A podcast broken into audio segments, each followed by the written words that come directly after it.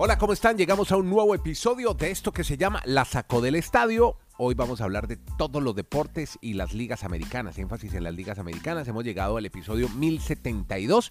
Vamos a empezar hablando de Major League Baseball porque tenemos al equipo de los Phillies de Filadelfia con un gran Bryce Harper sacándola del estadio y todos sus demás compañeros. Edmundo Sosa también, el panameño. Un saludo, Panamá. Si nos oyen en Panamá, uno de sus peloteros se destaca con el equipo de Filadelfia. Y es Dani Marulanda que va a hablar justamente de este equipo. Dani, los saludo. Yo estoy en Santiago de Chile, mi nombre es Andrés Nieto y Dani está en la ciudad del Retiro, Colombia, porque los Phillies se están aferrando al comodín. ¿Cómo le va?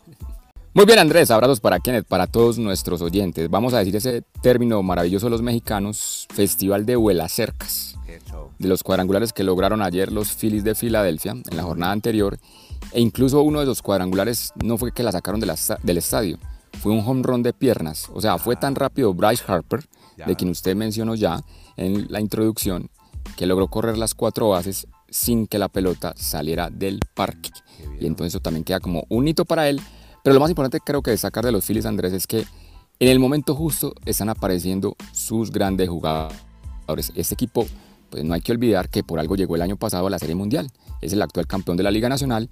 Y antes de la, del Juego de las Estrellas, parecía que no iba a encontrar el camino, pero después del Juego de las Estrellas, todos se reunieron. Están enrutando. Pues mm. exactamente, empezaron a, a, batear sobre todo, que es lo más importante para ellos.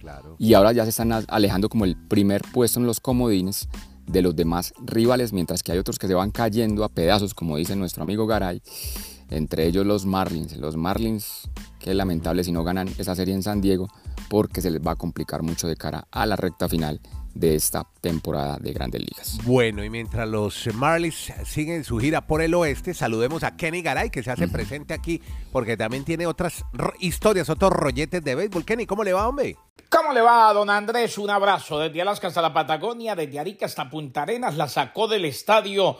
Podcast, como siempre, listos, felices de la vida, dispuestos al pie del cañón. Ah, recuerde que usted, además de que ya nos sigue en YouTube, también puede aportar, darle vida a este proyecto. Cualquier aporte es bueno, nos sirve, claro que sí. Vaya al Baki, donde está la descripción del podcast, B pequeña, A, K y latina, Baki hágale clic y ahí deja su aporte, no le toma mucho tiempo y le da vida a la Sacó del Estadio Podcast. Aquí estamos, Andrés.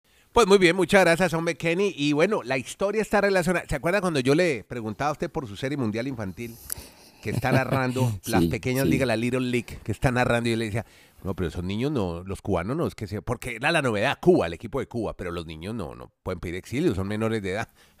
pero ¿quién fue el que pidió exilio, querido Kenny? Se trata, Andrés, de uno de los entrenadores del equipo cubano. Eh, acuérdase que en su momento dijimos aquí, contamos la historia de que por primera vez Cuba, el equipo de Bayamo, que ya quedó eliminado, eh, participó en la Serie Mundial de Pequeñas Ligas. Nos tocó relatar el juego en el que terminaron perdiendo y siendo eliminados, pero definitivamente fue muy emocionante las imágenes que nos dejaron ver eh, en ESPN en cuanto al equipo disfrutando de un almuerzo en McDonald's, disfrutando de el eh, convivio que tienen con la gente allá en Williamsport, Pensilvania, sobre todo para estos muchachos que vienen de un país con muchas carencias.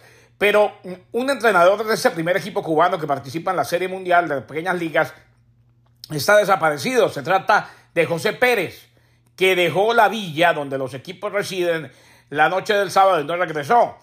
Eh, Little League International se ha comunicado con todas las autoridades pertinentes y asegurará que el equipo de Bayamo siga teniendo el mejor apoyo y la mejor experiencia en Williamsport. Bayamo el primer equipo de Cuba que compite en el torneo, reiteramos. La relación entre las pequeñas ligas y Cuba comenzó en el 2019 con la afiliación de 17 programas juveniles y su ingreso a la Serie Mundial de Pequeñas Ligas como parte de la expansión del 2021. Ahí se extendió o se estableció mejor en el 2021 una rotación entre Cuba, Puerto Rico y Panamá.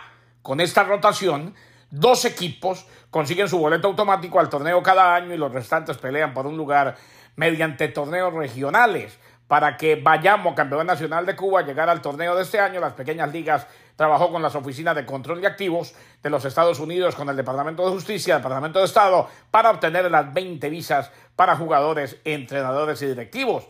Recordemos que perdió 1 a 0 con Japón, que le ganó a Australia 11 a 1 y que terminó perdiendo 3 a 2 ante Panamá y quedó eliminado, pero siguen disfrutando de las festividades hasta el final. A ver si lo encuentran, a ver qué será de José Pérez, este entrenador del equipo cubano de pequeñas ligas que abandonó la villa y nunca regresó. Este es el podcast La Sacó del Estadio con Kenny Garay y Dani Marulanda. Presenta Andrés Nieto Molina.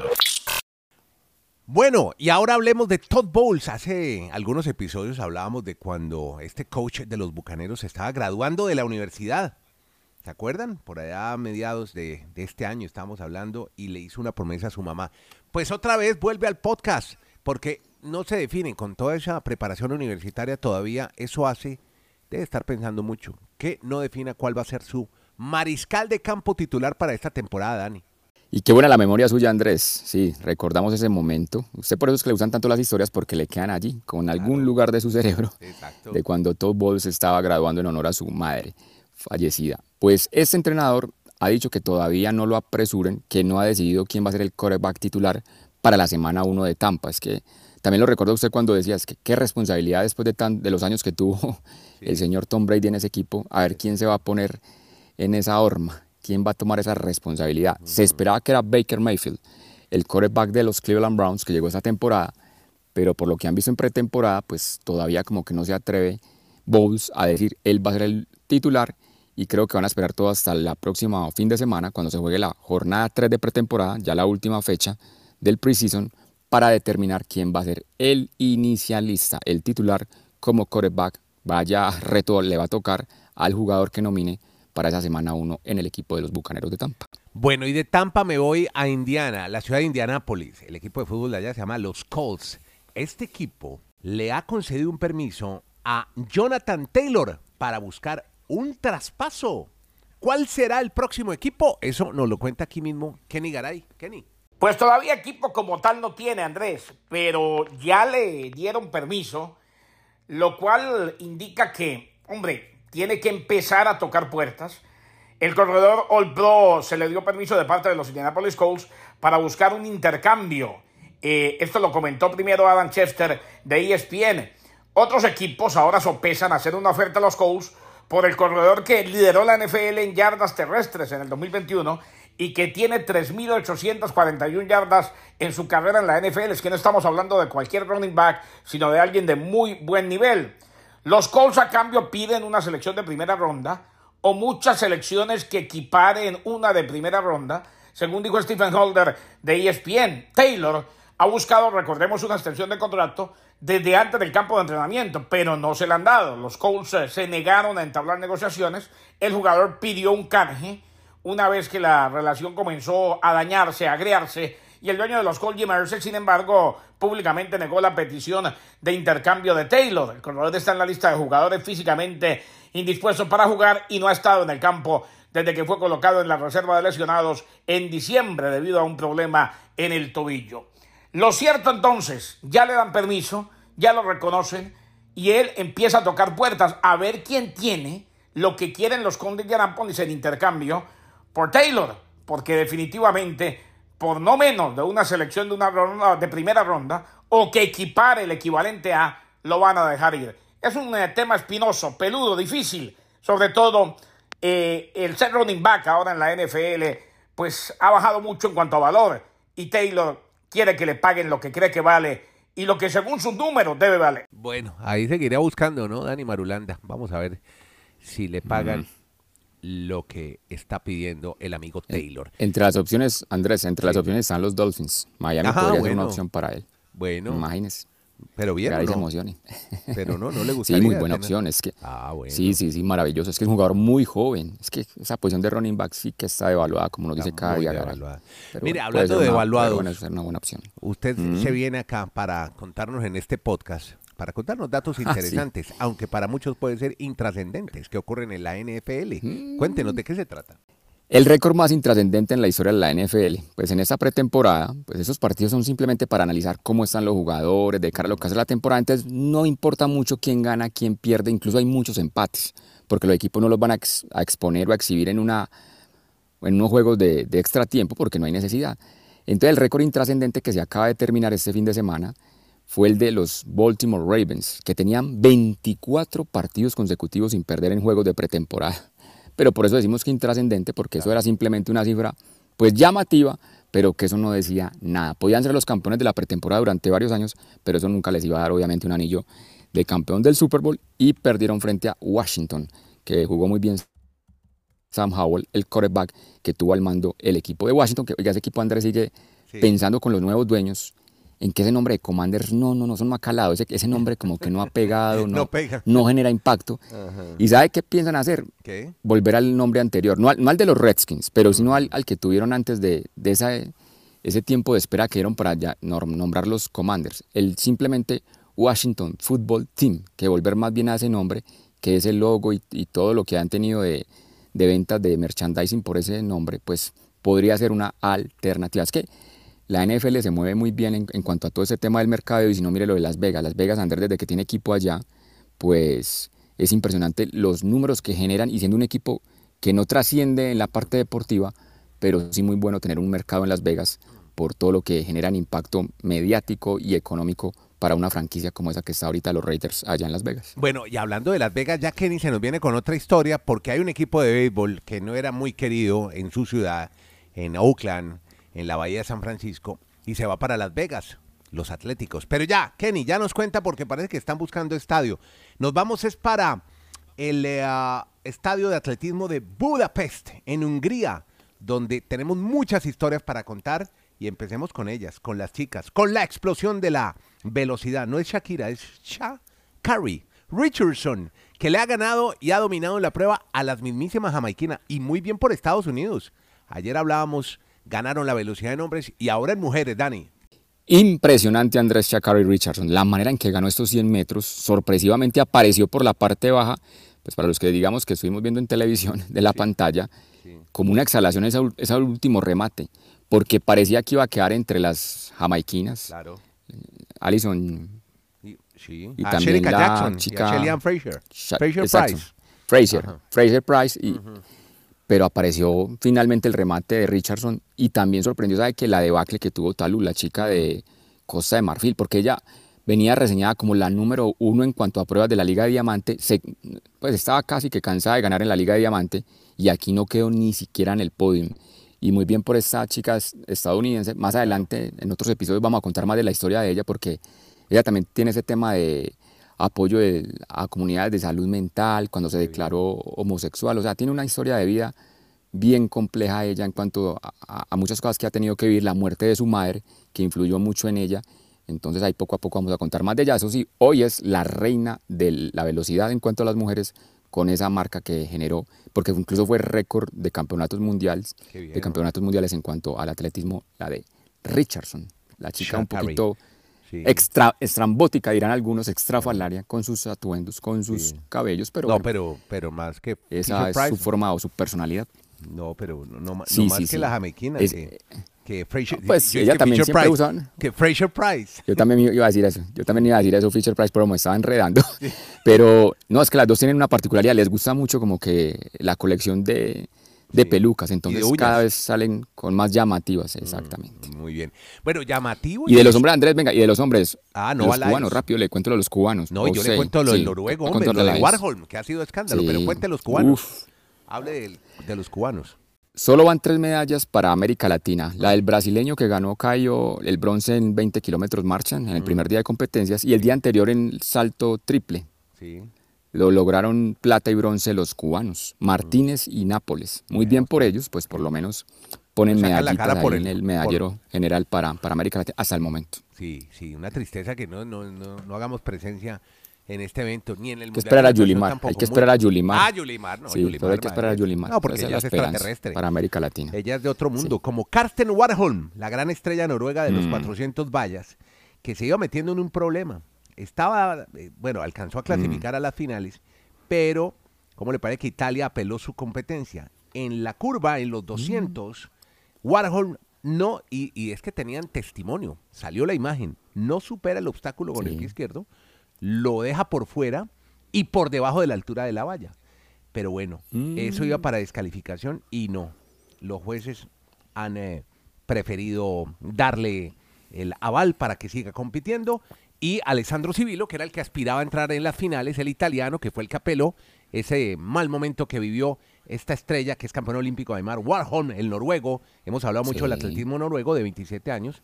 Pues eh, pudo competir y va a estar en las finales que seguramente se van a desarrollar mientras este podcast está rodando. Podcast La sacó del estadio.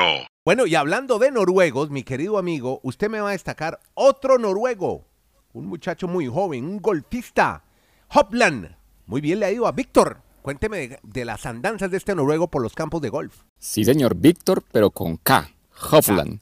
este es otro de los noruegos, esta irrupción de noruegos, Andrés, que en el deporte, no nos cansamos de mencionarlo en nuestro podcast en diferentes disciplinas. Incluso ha ganado este BMW Championship en territorio de Illinois con récord del campo en cuanto a una ronda, hizo menos 9 y eso le permitió ganar el torneo y meterse al top 30 de lo que van a, los que van a jugar mejor la gran final del año de la PGA. Es el último torneo del, del golf, de los playoffs. Se va a jugar el fin de semana como es costumbre en Atlanta, los 30 mejores en cuanto a puntajes del año, entre ellos obviamente entra Hobland, y para América Latina la gran noticia es que se logró meter allí entre los 30 Emiliano Grillo, el argentino. Garay mm. está feliz. Yo creo que va a poner la bandera de, su otra nacionalidad argentina, aunque él dice que no la es, pero debe estar feliz con el argentino porque está también allí en la final de la PGA con esta gran actuación que tuvo Victor Hovland el fin de semana en el BMW.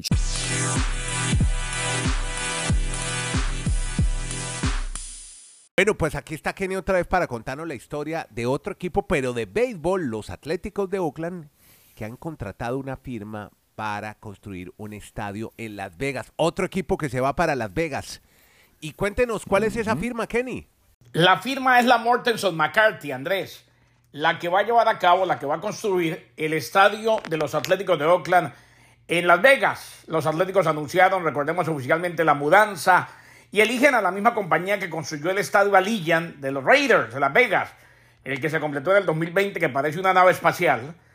Y pues en mayo los Atléticos eh, habían anunciado ya planes para construir un nuevo estadio en el sitio de la propiedad actual de Tropicana a lo largo del famoso Strip de Las Vegas. Los planes requieren un estadio de béisbol con techo retráctil, con capacidad para 30.000 asientos, que se proyecta abrir en el 2028. Se ha estimado que el costo del estadio es de 1.5 billones de dólares. Los Atléticos dirigieron su atención a, Las Vegas después de que no lograron un acuerdo, recordemos, para construir un estadio de béisbol moderno en Oakland. Las Vegas se convertirá en el cuarto hogar de los Atléticos. Los Atléticos jugaron en Filadelfia de 1901 a 1954, luego en Kansas City de 1955 a 1967 y aterrizaron en Oakland para la temporada de 1968. La misma empresa que construyó el estadio de los Raiders va a construir entonces el de los Atléticos de Oakland, ahí en el Strip, en la avenida principal, en Las Vegas, porque hoy por hoy todos los equipos quieren franquicia o toda la gente, todos los empresarios quieren que se sigan dando franquicias en Las Vegas. Ya tenemos Las Vegas 6 de la WNBA, los Raiders y se vienen los Atléticos de Oakland con un divino estadio, con un lindo estadio. Bueno, ahí está. Y tiene una radio, se la recomiendo, BCIN, una radio Bet Radio. Todo el día hablan de apuestas. Tipos como Dani Marulanda diciéndole a la gente por quién tienen que apostar. Dando tips permanentemente. Dani, ahí están. Y vienen Las Vegas. yo tendría, tendría más de uno arruinado, creo, con esos pronósticos. Tendría más de uno arruinado con los pronósticos que damos acá. A mí me ha ido bien con usted cuando usted me da pronósticos de ganadores. Bueno, Dani Marulanda. Dani, le recordamos nuevamente, usted lee la descripción del podcast, está en YouTube también, está en Spotify y al final en la, descripción es como la, el, capítulo, lo que incluye los contenidos del capítulo. Al final va a encontrar un enlace a una plataforma que se llama Baki. Es una plataforma colombiana. Es una plataforma de crowdfunding donde apoyan proyectos digitales como este que se llama La Sacó del Estadio que es hecho con sin recursos, pero con mucho talento. Muchísimo. El de Dani Marulanda, que está en el retiro, el de Kenny Garay en Bristol. Yo soy Andrés Nieto, que modestamente pues acompaño a este par de monstruos de tigres de los deportes americanos cada día. Es la lumbrera mayor. No, no, no, yo solamente me encargo de, organizar un poquito el, tema de esto que se llama La Sacó del Estadio. Muchas gracias por suscribirse. Síganos en el canal de YouTube. Hoy vamos solo en audio y no nos, van a, no nos van a poder ver, solo van a ver el audio, pero no importa. ¿Qué le hace? Como, dicen la, como dice mi tía Ana en Medellín, ¿qué le hace? Muchas gracias a todos. Sigan oyendo este podcast, se llama La Sacó del Estadio. Muy amables, muchas gracias. Podcast La sacó del estadio